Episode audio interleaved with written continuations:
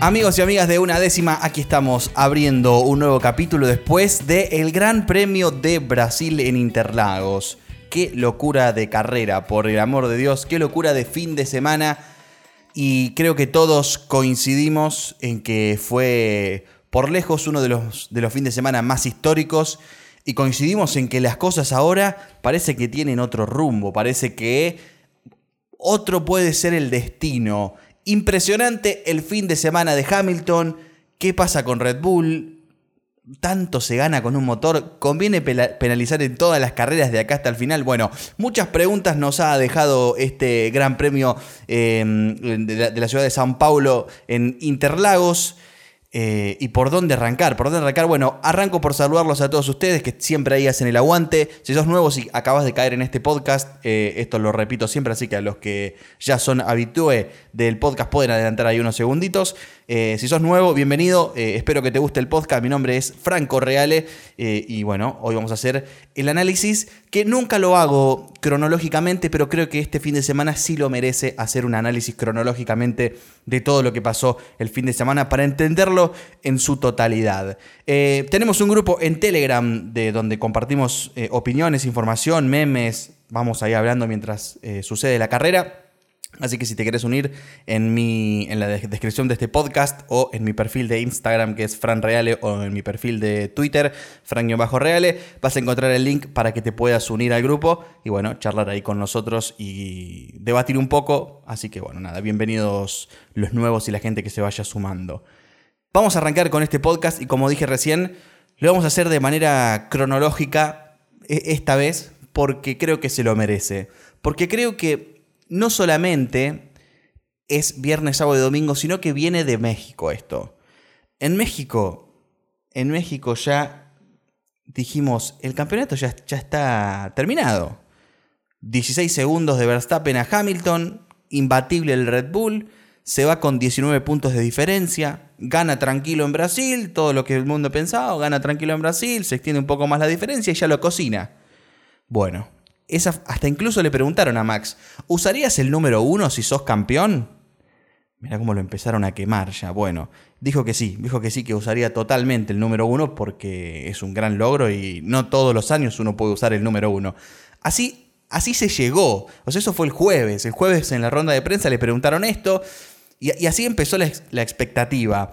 Se conoce finalmente que Hamilton va a penalizar, lo cual ya eran cinco posiciones en la grilla, eh, para el día domingo, entonces ya eh, esto de repente empezaba a tomar otro rumbo.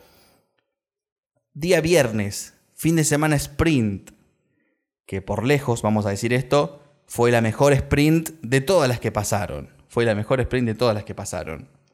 Creo que la peor fue en Silverstone porque fue la segunda y la que menos la gente arriesgó. Creo que la primera, por lo menos había una especie de incertidumbre a ver qué pasaba. Bueno, eh, acá directamente en, Silverstone directamente no fue muy divertida. En esta ocasión, el sprint en Sao Paulo funcionó de maravilla. ¿Y por qué? Porque teníamos al, mayor gallo detrás, largando al último. ¿Y por qué al último? Por una descalificación.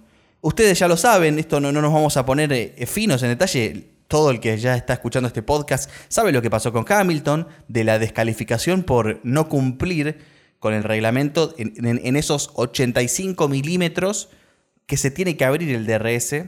No lo tenía como en las puntas, ese era, el veredicto, midieron y tenía un poco más, que realmente dicen los expertos que no, le permitió de todas maneras esa pequeña falla en el ensamblado que gane tanto tiempo, que ese era el ritmo de verdad. Pero impresionante. De todas maneras, los, eh, jueces, que tardaron bastante en sacar la decisión, decidieron eh, descalificarlo, fueron totalmente inflexibles a la hora de decidir y lo descalificaron. Eso quiere decir que se anula su tiempo, el auto no estaba en regla, se va para el último como si no hubiera tenido ningún tiempo. Y esto nos dejaba un panorama totalmente desolador para Mercedes, teniendo que salir al último, Verstappen primero. La verdad, impresionante el, panorama para Red Bull de lo favorable que les venía la situación. Pero, no sé, yo no sé si acá hubo un espíritu de Ayrton Senna. creo que cuando pedimos ver luchar y cuando pedimos ver eh, la, chapa de campeón, pedimos un poco esto. Ya, sabemos que tiene un tremendo auto y que por supuesto no iba a quedar decimoquinto en la sprint. Sabíamos que iba a pasar muchos autos Hamilton. Pero llegar a quinto realmente fue impresionante. Realmente fue una locura. Porque arriesgó, porque no es fácil largar al, fondo del pelotón, que te podés comer cualquier accidente. Y le fue increíble. Su quinta posición, heroica quinta posición, le permite largar décimo el domingo. Dijimos, bueno, cuestiones de estrategia. Quizás pueda pelear por un podio, pensábamos. Bueno, realmente muy iluso todos los que estábamos pensando en esta idea de que incluso podría llegar a un podio porque el ritmo fue tremendo. Hoy en día creo que eh, estoy intentando armar un poco la idea en mi cabeza de que tenemos un campeonato espectacular, totalmente indefinido, abierto, está para cualquiera. Eh, eh, hubo roce en la pista, hubo, hubo, polémica por este roce. los comisarios el día lunes que estoy grabando esto, dijeron que no tuvieron acceso a las cámaras on board de Verstappen, pero de haberlas tenido en, de haberlas tenido en el momento de la carrera, hubieran sancionado a Verstappen. Es decir, lo que nosotros, o por lo, que mucha gente dijo, che, déjenlos correr, esto es automovilismo, para los comisarios no. Para los comisarios era sancionable incluso lo que, lo que pasó en la curva 4. Bueno, no me quiero adelantar mucho. Realmente, eh, qué mal que estuvimos en pensar que podía pelear por un podio, porque largó décimo, se la jugó, fue avanzando entre medio de todos los autos y finalmente llegó, finalmente llegó a, atrás de Verstappen y había que hacer la maniobra. La maniobra había que hacerla, lo intentó una vez y Verstappen se la devolvió en la 4, lo estudió para la próxima y, ahí lo pasó. Después una planadora, una planadora Hamilton, más de 10 segundos le sacó a Verstappen. Y no sé, fue como un espíritu de Ayrton Senna. 25 eh, posiciones remontadas en todo el fin de semana. Debe ser quizás que un récord remontar a 25 posiciones en un fin de semana. Realmente no lo sé, no lo chequeé, pero me imagino que puede ser fácilmente un récord. Y bueno, dio vuelta a una situación mental y una situación de poder que lo tenía totalmente en contra. Acuérdense del podio de México. Se bajó eh, del auto sin decir nada, casi cabizbajo, suspirando, y llegó a Brasil con todo en contra, con la sanción, con la descalificación, con la penalidad del motor. Así todo, Hamilton gana en Brasil, achica la diferencia a 14 puntos, y eso sumado a que Verstappen pudo sacar por lo menos dos puntos en la sprint, que Bottas lo hizo realmente muy bien. Eh, Bottas le robó por lo menos la primera posición para, para largar el día, mm, el día domingo. Y eso, bueno, nada, lo, y le robó un puntito también. Así que fue una, gran campaña de Botas. tuvo un buen fin de semana. Algo que me llamó la atención de Botas fue su team radio que dijo, le dijo al equipo que desperdiciaron fácilmente un 1-2. ¿Realmente el Mercedes estaba para tener el, el 1-2? Yo creo que el ritmo de Botas era bueno. Era bastante eh, parecido al de Verstappen. Y, de no ser por, la estrategia esta de, parar rápido, creo que Bottas si hubiera ido largo me parece que tenía ritmo como para, como para ir a pelear con Max. Eh, por eso te digo que el campeonato está tremendo. ¿Ustedes apostarían? ¿Por quién irían? Realmente yo no sé. Yo no sé quién va a ganar este campeonato. Todo puede pasar. Nos faltan tres carreras todavía. Imagínate que ya en México pensamos que esto estaba definido. No, no, no. No hay nada. No hay nada definido esto es una montaña rusa de emociones. Venimos de entrar en México y decir, la tiene fácil Red Bull y Mercedes le clava un 1-2 el sábado, pero después Red Bull se la da vuelta y llegan a Brasil con todo a favor y Mercedes con todo en contra y la dan vuelta. En constructores Mercedes se despega 11 puntos. Lograron hacer una diferencia de, 10 puntos, estaban solamente a un punto de distancia, ahora se, estiró la diferencia a, 11 puntos en el campeonato de constructores, y, realmente es un campeonato espectacular, en todos lados hay pelea, en todos lados hay pelea. Bueno, voy a hacer una especie de cierre y de resumen de Hamilton Verstappen. Creo que Verstappen tiene que dejar pasar un poquito la ola. Hamilton, obviamente, a favor exageró, agarró la bandera de Brasil, se aferró al público, que la gente se aferró al público, trató de convencer a la gente de que todo esto eh, es, más o menos el si querés podés, de vamos, que acá hay que seguir luchando, no está todo dicho, eh, el campeonato no está acabado todavía. Bueno, todas estas frases motivadoras de Hamilton le hicieron dar una vuelta al campeonato. 14 puntos la diferencia en, el sábado la diferencia era de 21 puntos, porque con los dos puntos del sprint de Verstappen era de 21 puntos de diferencia.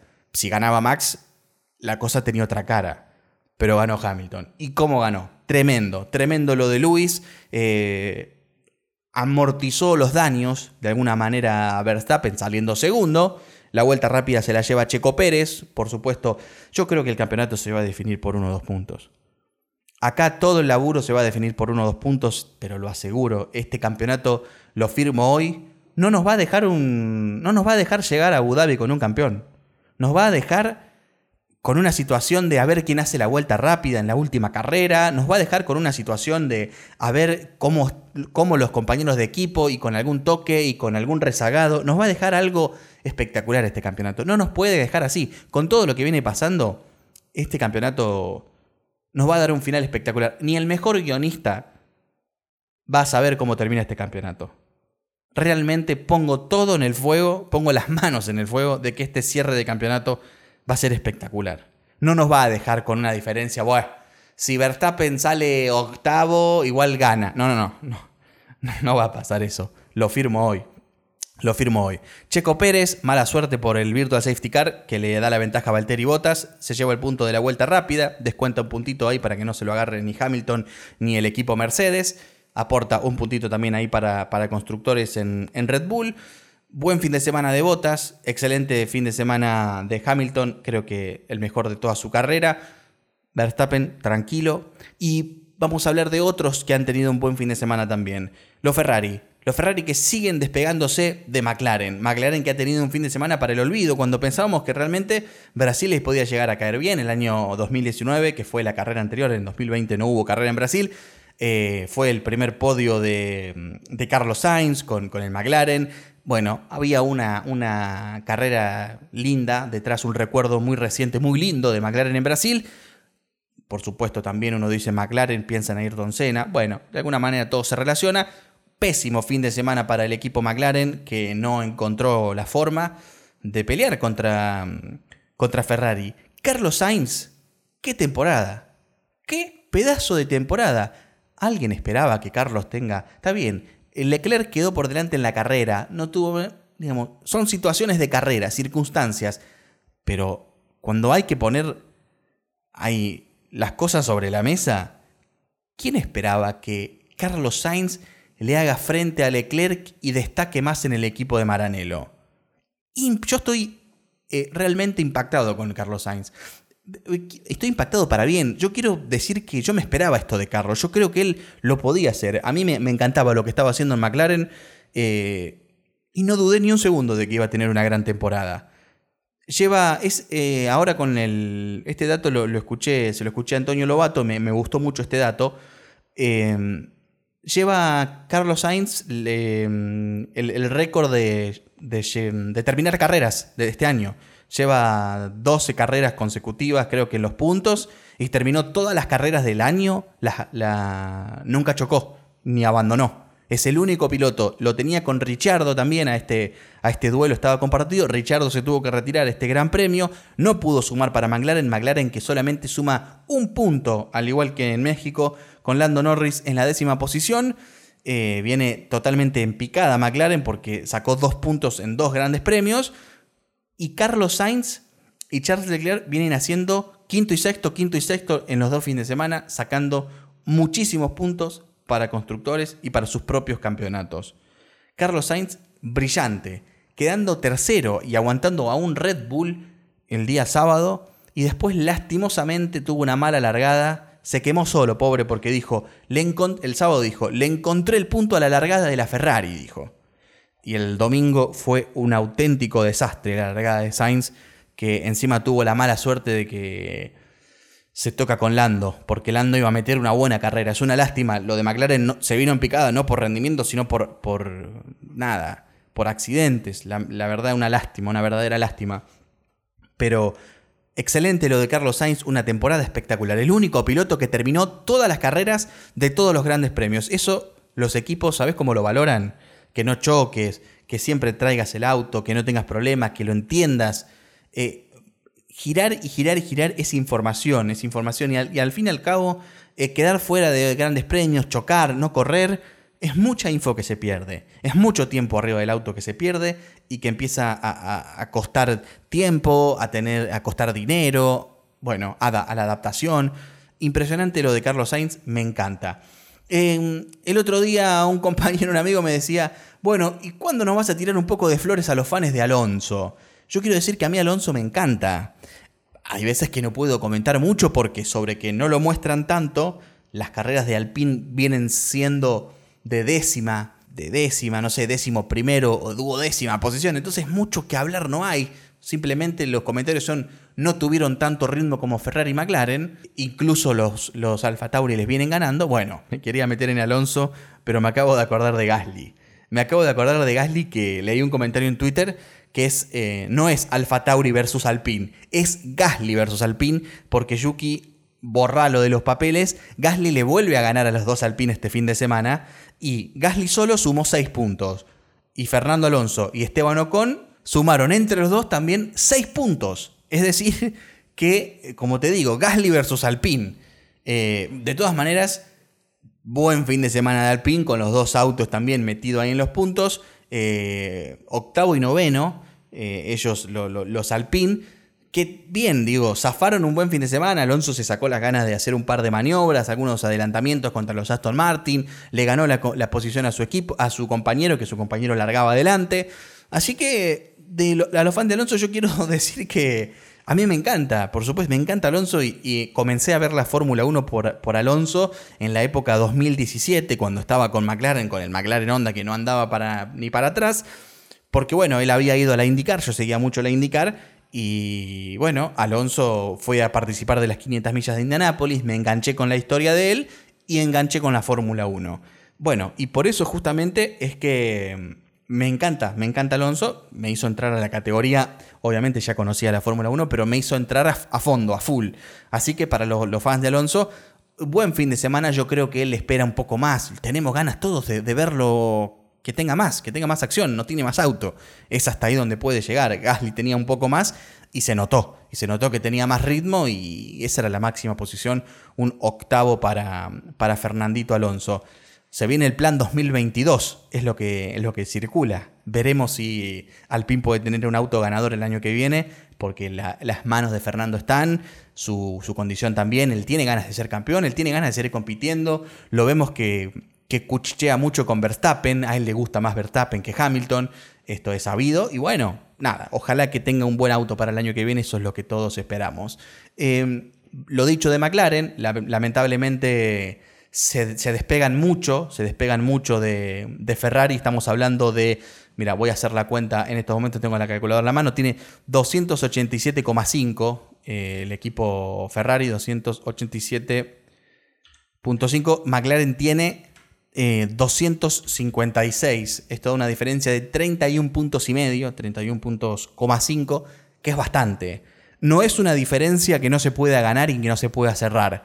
Pero si las condiciones son igualadas y los autos de Ferrari y McLaren se mezclan de la quinta posición para abajo, va a ser difícil cerrar esta brecha. Ojo, no está todo dicho, lo vemos en el campeonato, esto está que se da vuelta un día y al otro día es otra, otra historia.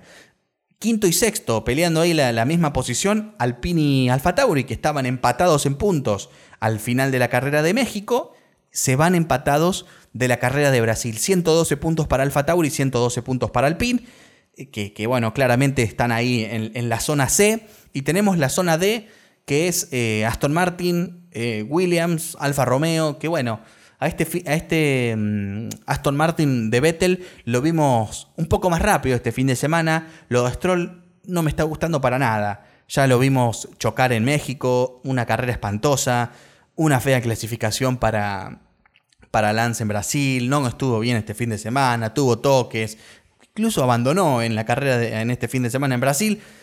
Feo lo de Aston Martin, todo el mundo se esperaba mucho más, de hecho viniendo de estar cuartos en constructores, peleando hasta la última carrera con McLaren el año pasado, están séptimos y cómodos, no van a tener pelea contra Williams, pero tampoco van a poder llegar a pelear contra Alfa Tauri o contra Alpine. Así que séptimo será su posición, me la juego y acá hago una firma por el equipo Aston Martin que no va a tener una buena temporada en lo que quedan estas tres carreras que nos quedan.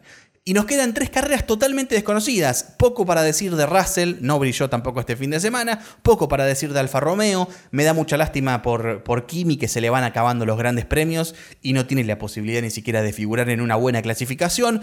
Finalmente se confirmó que Antonio Giovinazzi no va a seguir con el equipo de Alfa Romeo. Es el, el único italiano de momento en la Fórmula 1. Así que Italia va a perder la presencialidad con algún piloto en la categoría máxima.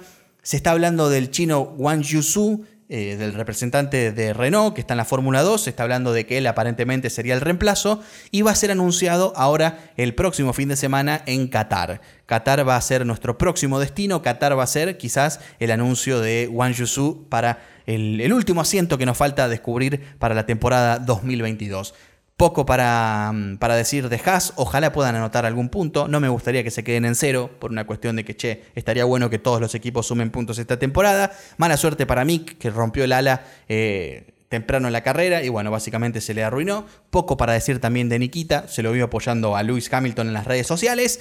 Y bueno, nos vamos a enfocar en lo que viene. Nos vamos a enfocar en la definición del campeonato. Tenemos tres carreras por delante, tres carreras que dos de ellas tienen una gran particularidad. En dos de estos circuitos no se corrió nunca. O sea, información cero. Información cero, no sabemos cómo se van a comportar los autos, no sabemos cómo van a reaccionar, no sabemos absolutamente nada. Y hay que sumarle un factor que el circuito de Arabia Saudita está en construcción todavía, no está aprobado por la FIA. Así que atención a que esto no, no traiga una carrera, no sé, en Bahrein, por ejemplo, de no poder correrse en Arabia Saudita. Nos vamos a Qatar, es el próximo destino. MotoGP sí que corre en esta, en esta pista. Se retiró Valentino, también otro de los grandes eh, hitos de este fin de semana. Lo comentamos para que quede para la historia también. Valentino Rossi se retiró de, MotoGP. Y bueno, lo que sí sabemos es que el MotoGP corre en Qatar. Es una pista de primera línea, o por lo menos eso se dice. Pero no sabemos más nada. No sabemos nada de Qatar y no sabemos nada de Arabia Saudita. De lo que sí sabemos es de, de Abu Dhabi, la última de la temporada. Que Abu Dhabi Mercedes siempre anduvo bien, pero Red Bull también. Y ya el año pasado, 2020, Red Bull comenzó su racha de victorias. Porque Red Bull se fue ganando el año pasado en la última carrera del año. Max Verstappen aplastó la última carrera de 2020 y arrancó el año a full. Red Bull y ahí fue como, che, guarda porque ya a fin de 2020 tenían un buen auto. Ojo, para el año que viene, efectivamente se confirmó que tenían auto para pelear a fondo. Entonces, en Abu Dhabi sí que sabemos que el Red Bull anda muy, muy bien. Esto puede ser un factor clave para, para, el, para el final de la temporada. Va a haber también, encima es muy difícil la pista de Abu Dhabi, es muy larga y es muy difícil de pasar. Le están haciendo una modificación a la pista de Abu Dhabi es en, una de las, primeras curvas, cuando está eh, el curvón antes de la recta larga, de toda esa recta trasera que tiene la pista, que es inmensa, es larguísima, eh, se está haciendo una modificación para que se puedan pasar más fáciles los autos. Veremos qué pasa. De momento, Qatar y Arabia Saudita, total incertidumbre. Tres, eh, tres pistas, nos quedan tres grandes premios. Técnicamente, hay 78 puntos en juego para, para, quien gane toda la carrera y saque la vuelta rápida. Tenemos 25 por, para los ganadores y hay un puntito que se reparte por vuelta rápida. Son 78 puntos los máximos totales que se pueden llegar a sacar en estas tres carreras. ¿Quién se lo llevará? ¿Quién va a salir victorioso de Qatar? Luis Hamilton va a traer todo este gran empujón que ha logrado tener en Brasil llega muy fuerte mentalmente, muy fuerte con el equipo, llega con ese motor fresco que tanto se habló del motor fresco. Yo me pregunto, ¿realmente tanta diferencia hace eh, ¿Red Bull va a decidir penalizar y tener cinco posiciones? ¿Le conviene a Red Bull hacer esto? ¿Qué creen que va a pasar? Realmente dicen los expertos que hasta 25 caballos de fuerza se, ganó Mercedes con este Red Bull, con este motor nuevo que, que aparte de ser fresco, dice que lo pusieron al taco, lo pusieron al máximo. 25 eh, caballos de fuerza extra aseguran que de diferencia que tenía Hamilton sobre, sobre Verstappen. Impresionante. Un misil Hamilton este fin de semana se va como un león en lo más alto, se va como una Ayrton Senna, me animo a decir, con la bandera, con el público, con la garra, con la energía. Qué piloto Hamilton, qué piloto. Eh, vuelvo a repetir una de las frases que, puso Sebo una vez en el grupo de Telegram, eh, que me encantó, fue, mira, lo único que se sabe es que no hay otros que pueda competirles. O es Hamilton o es Verstappen.